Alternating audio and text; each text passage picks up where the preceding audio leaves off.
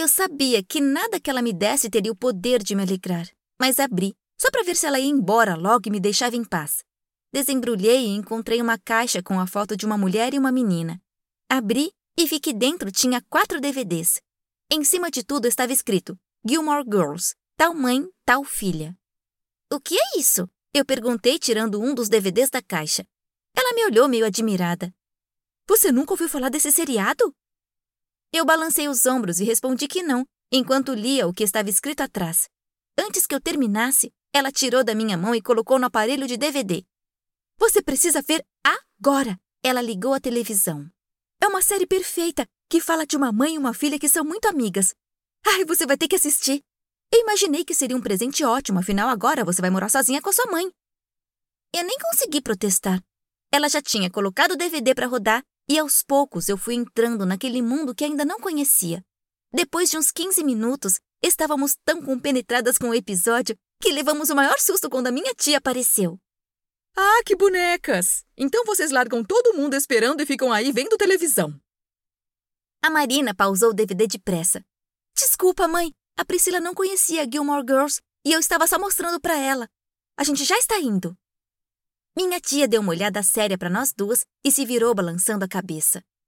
Você gostou? A Marina disse assim que a mãe dela saiu de vista. Eu notei sua expressão olhando para a tela. Você gostou muito. Ai, nem acredito. Minhas férias já estavam boas por você ter se mudado para cá. Agora, então, não vou sossegar enquanto a gente não terminar de ver essa temporada inteira. Vamos fazer uma maratona de episódios? Vamos fazer uma maratona de episódios? Mas só vamos poder começar no domingo. Ela disse se levantando porque amanhã tem uma festa em que você precisa ir comigo. Eu já falei de você para todas as minhas amigas e todo mundo quer te conhecer. E, pra gente chegar arrasando, temos que ir ao clube de manhã para pegar aquele bronze. Já consegui convite para você e não aceito um não como resposta. Ela estava tão empolgada que eu nem consegui dizer que eu não tinha a menor intenção de ir a lugar nenhum.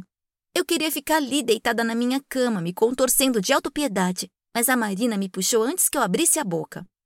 Agora vamos para a sala, anda. Eu queria dormir aqui na sua casa, mas minha mãe falou que vocês ainda estão meio abaladas pela mudança, que é para eu dar um tempo para você. Mas eu falei para ela que já tem dois dias que vocês chegaram e que eu poderia inclusive ajudar a arrumar esse tanto de caixas fechadas no seu quarto. Afinal, está tudo a maior bagunça.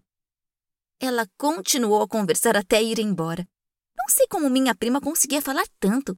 E minha mãe, quando ela estava saindo, ainda veio dizer que nós somos parecidas, pois eu sou muito tagarela. Hum, ela devia saber que eu só falo sobre coisas importantes, e certamente nada em Belo Horizonte tinha importância suficiente para merecer o meu vocabulário.